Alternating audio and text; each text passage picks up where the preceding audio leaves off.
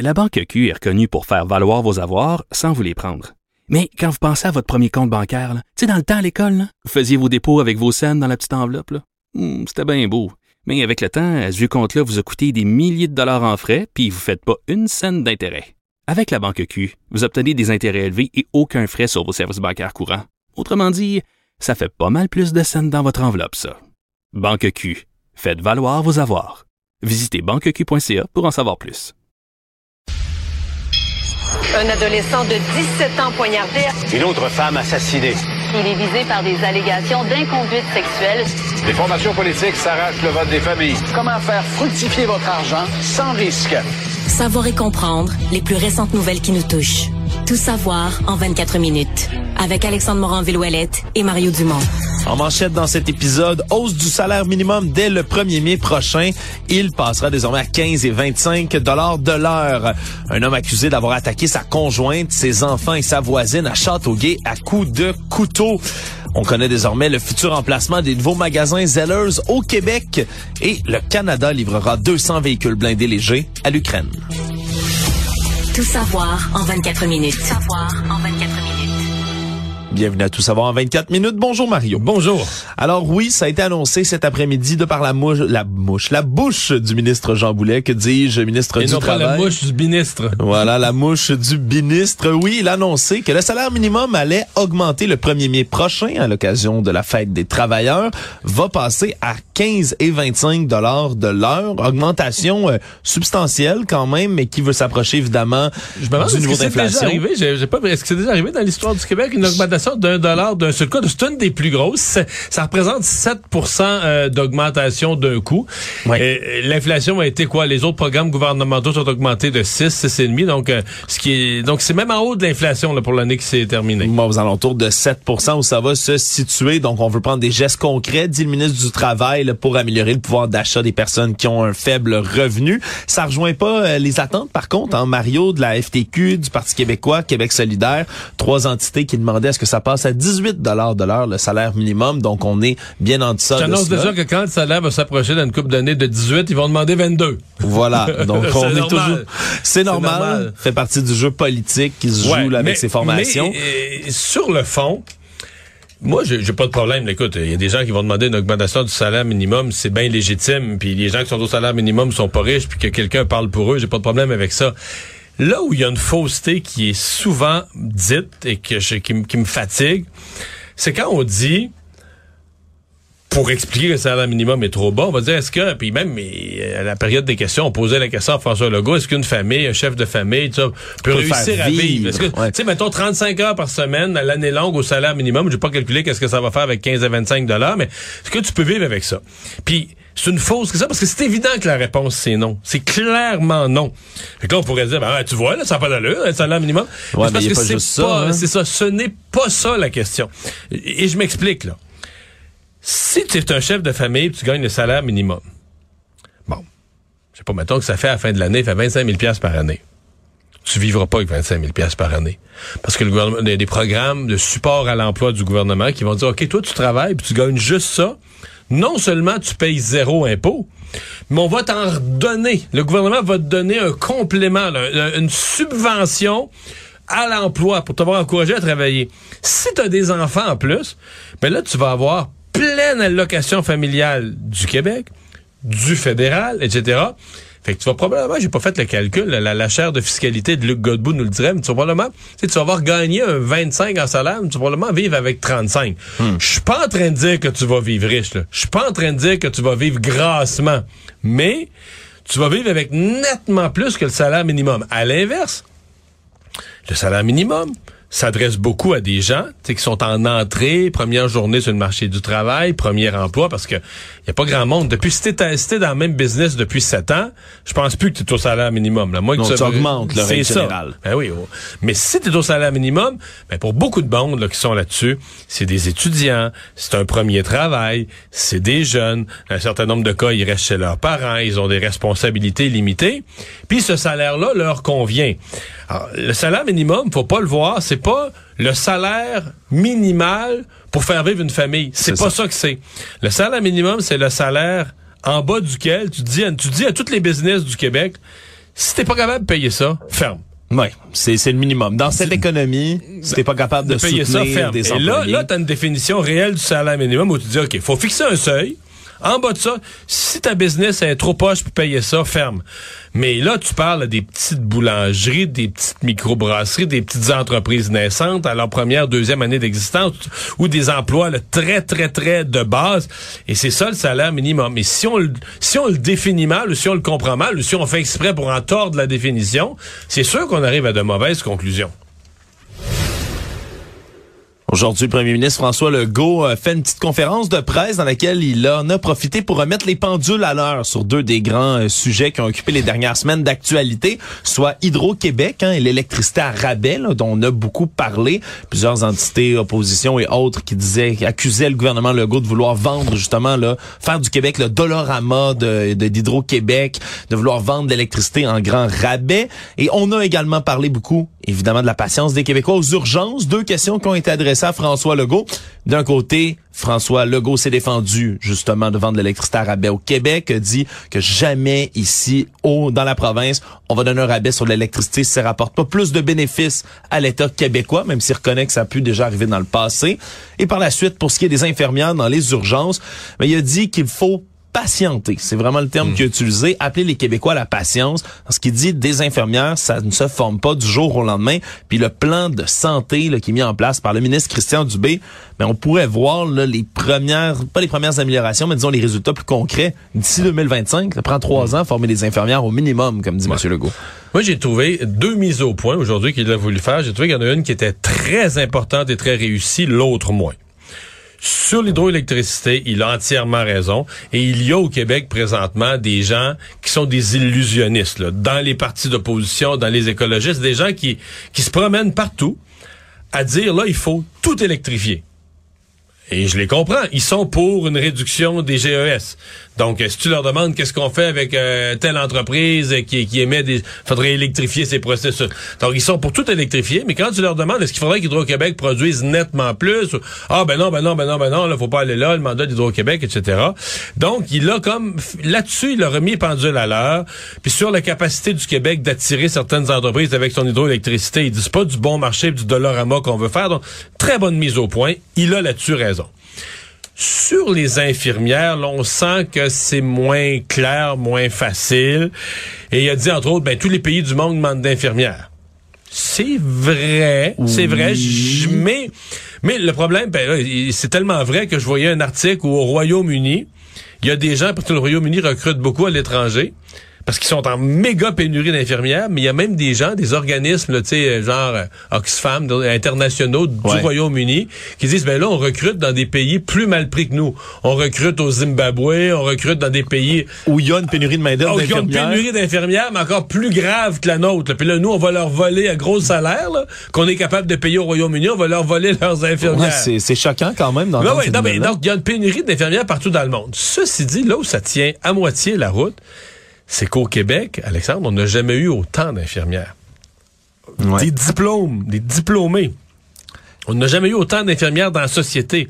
Le problème, il est où? Elles ne veulent pas travailler dans le réseau public et elles veulent encore moins travailler dans les hôpitaux et elles veulent encore moins travailler dans les heures ou les quarts de travail les plus difficiles de nuit dans les départements les plus difficiles des hôpitaux. Ou encore à Maisonneuve-Rosemont. en Et mettant encore pire, peut-être dans un hôpital qui est laid, puis qui est, c'est pas de stationnement, qui a pas de tra- transport en commun, puis tout ça. Et où il y a du travail supplémentaire obligatoire à la pelletée. C'est vraiment parce ce que ça, c'est la semaine. résultante. C'est quand t'as pas de monde, mais là, celle que t'as, tu dis, regarde, là, tu viens de terminer ton quart de travail de 8 heures, mais là, il y a personne qui rentre à ta place, il faut que tu restes, puis là, tu lui demandes 16 heures, puis là, tu l'écœures, puis là, t'es dans un cercle vicieux. Mais ça, comment le Québec va pouvoir régler ça, ramener ces personnes qui ont un diplôme en sciences infirmières, donc qui sont capables de travailler dans ce rôle-là, comment on va les convaincre d'aller travailler à Maisonneuve-Rosemont de nuit, à l'urgence, là où c'est tough, puis de la pression, puis du monde, puis des cas compliqués, puis à, à 3 heures du matin, t'es encore là. Pendant 16 heures. Puis est-ce est-ce que c'est l'argent qui va les amener? Est-ce que c'est le respect des conditions de travail? Mais là, c'est un chantier vraiment compliqué. Actualité. Tout savoir en 24 minutes.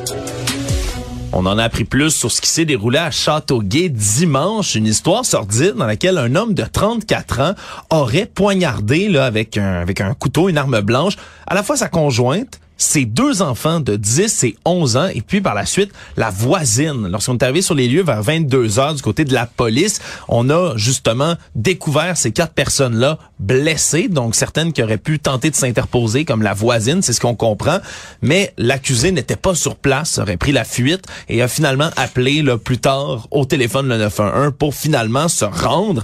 Mais là on comprend qu'il y a une myriade d'accusations qui sont portées contre cet homme Ben là, alors qu'on on- Dans les et- circonstances. euh, Ouais, voie de fait grave causant des lésions sur deux de ses enfants, tentative de meurtre, voie de fait armée, voie de fait sur la voisine, possession d'armes dans le but de commettre une infraction. Bref, plusieurs, plusieurs accusations qui vont tomber sur lui. Heureusement, on craint pas pour la vie des quatre personnes qui ont été blessées, donc tout le monde est hors de danger.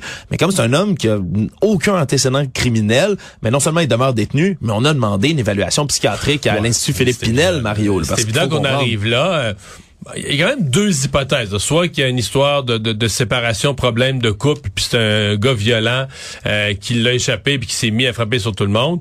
Mais c'est certain que quelqu'un sans histoire, euh, puis quand tu dis OK, ses enfants, sa conjointe, la voisine, c'est évident qu'il va y avoir une évaluation psychiatrique dans un cas comme ça. Est-ce que c'est quelqu'un qui a juste là complètement euh, psychologiquement ou psychiatriquement disjoncté, perdu contact avec la réalité, c'est ça va devoir être euh, être évalué, mais quelle quand même quelle triste histoire. Ouais, l'homme de 34 ans reviendra d'ailleurs vendredi devant le juge pour savoir, là, pour subir son procès justement pour remise en liberté.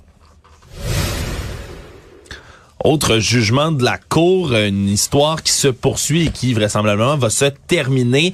Le CHU Sainte-Justine va pouvoir extuber un enfant qui, depuis l'âge de 5 ans, est dans un état végétatif irréversible après qu'il se soit noyé dans une piscine familiale en juin dernier. Une histoire qui s'était déjà soldée une première fois en cours, mais là, on était rendu en cours d'appel ici au Québec pour traiter de cette histoire. Je la rappelle, c'est un petit garçon qui avait été secouru, a passé 20 minutes sous l'eau cette journée-là, et depuis ce moment précis, il est à l'unité des soins intensifs du CHU de Sainte-Justine. Mais maintenu complètement artificiellement en vie là, dans un état végétatif. Ah, absolument. là. C'est c'est tragique comme histoire. Il y a des séquelles tellement lourdes là qu'il est gavé en ce moment, il peut pas se nourrir, il y a plus aucune conscience, son espérance de vie là, malgré tout ce qu'on peut faire pour le maintenir, c'est d'au plus 5 ans.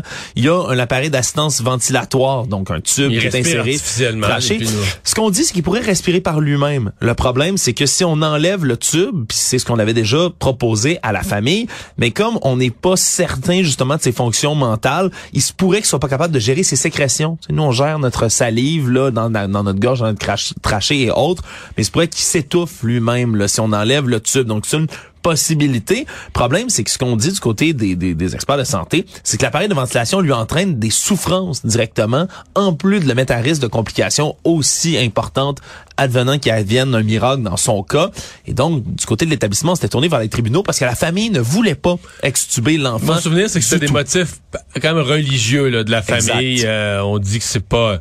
Mais en tout cas, parce que la famille disait à la fois, c'est pas à la médecine de décider les motifs religieux, mais c'est parce que si la médecine se retire... C'est ce que la, c'est ce qu'on propose, tu sais, d'enlever les, les, les appareils arti, vie artificiellement. Ben, Ouais, on veut espérer un miracle, espérer Ouais. qu'ils se rétablissent là comme ça. Puis le problème, c'est que eux, ce qu'ils demandaient la famille, c'est que si vous enlevez le tube et que ça se passe pas bien, puis qu'il risque de mourir, remettez-lui. Et vraiment, le plan de traitement ne comprenait pas cette manœuvre de réintubation. parce qu'il n'y a pas de raison de le faire. Il n'y a là. pas raison de le faire. Mais c'est ça, c'est épouvantable pour des parents. Ah, On est- on c'est est- dur, on, on comprend. là. Comme tu le dis, Mario, on comprend que ce soit une décision absolument déchirante, puis que c'est tragique. C'est d'ailleurs ce qui a été écrit dans la décision là, du juge Jolin aujourd'hui, qu'on pouvait lire. Là, on, on comprend que c'est horrible pour la famille, mais les conditions là, du maintien en vie sont inacceptables en ce moment pour ce jeune, les ce, ce motifs jeune garçon. religieux invoqués là, ne s- s'appliquent pas vraiment, malheureusement, dans une situation euh, semblable. Tout savoir en 24 minutes.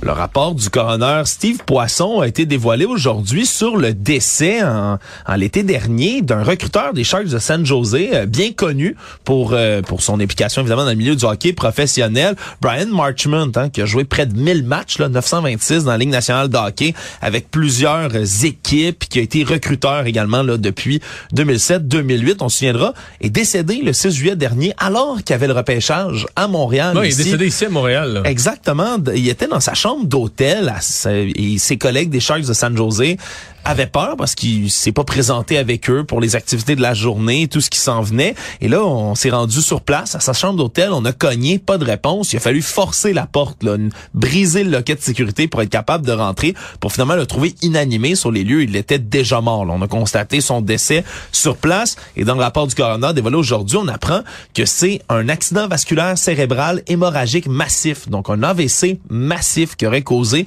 son décès.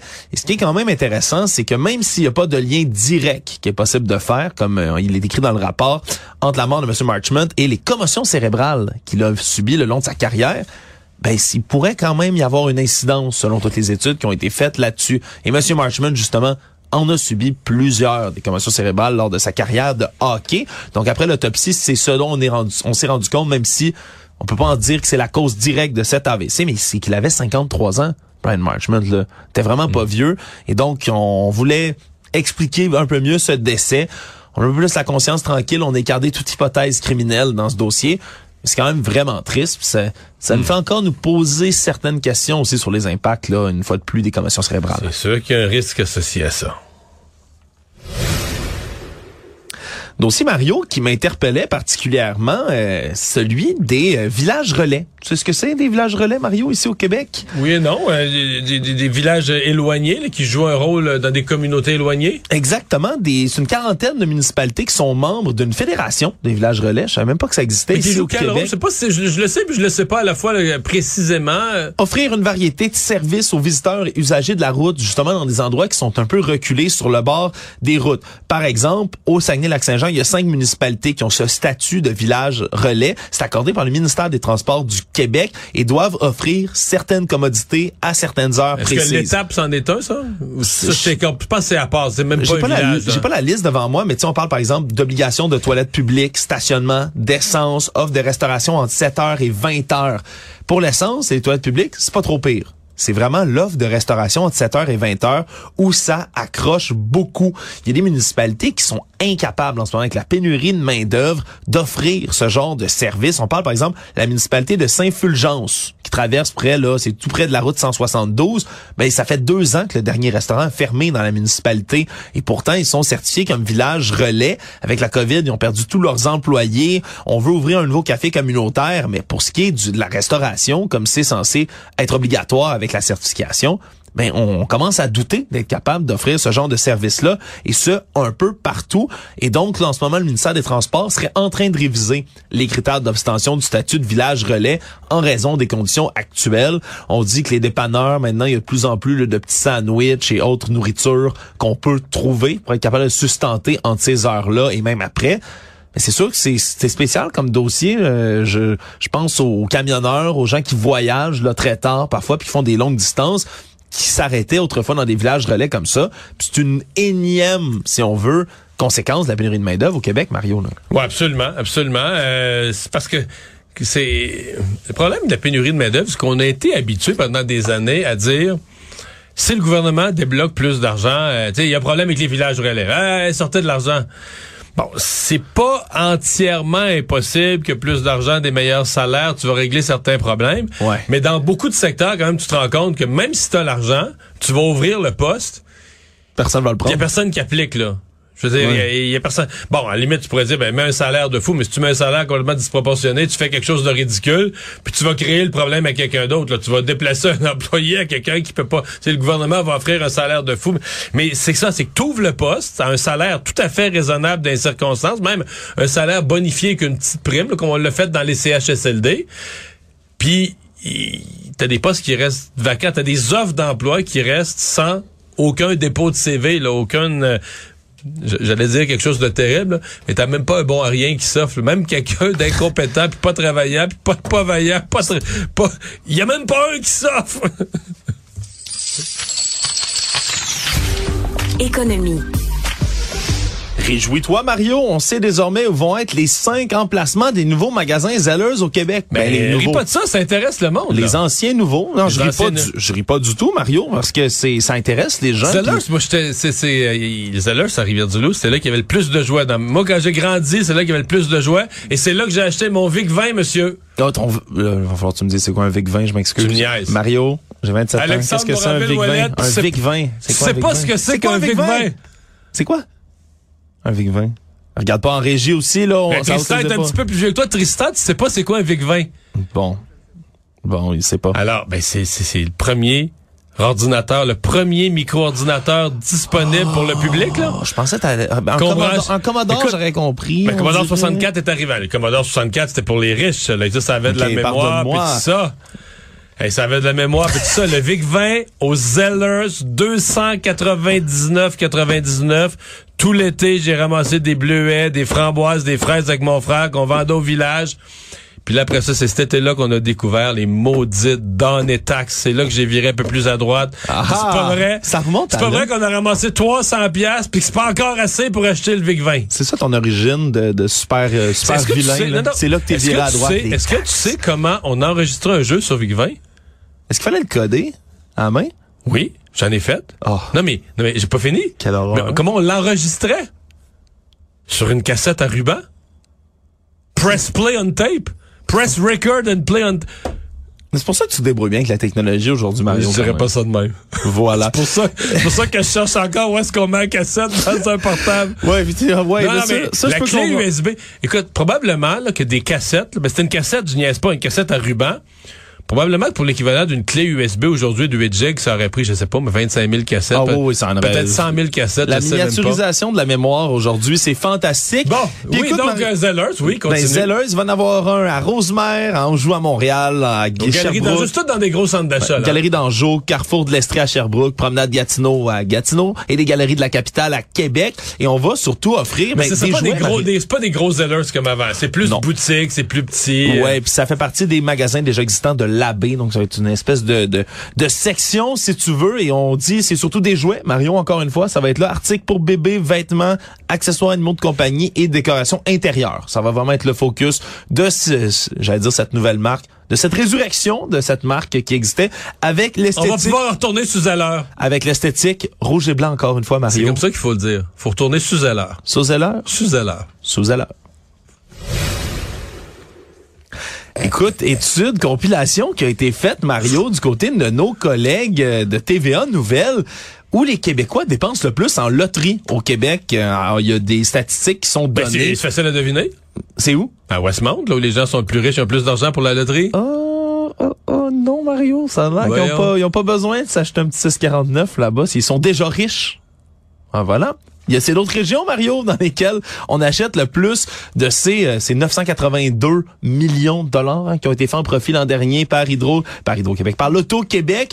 Et là, selon la compilation, c'est la Côte-Nord et le Saguenay-Lac-Saint-Jean où on dépense le plus. En moyenne, c'est 162 et 53 dollars de loterie qui sont achetés par année, en moyenne, par habitant là-bas. Après ça, c'est le Bas-Saint-Laurent et la Gaspésie, 158 et 26. Tu sais, c'est quoi, là? C'est toutes les régions avec les plus faibles niveaux de revenus, les plus faibles pourcentages de... C'est triste à dire, ça inclut ma région, mais les plus faibles pourcentages de, de diplômés universitaires, etc.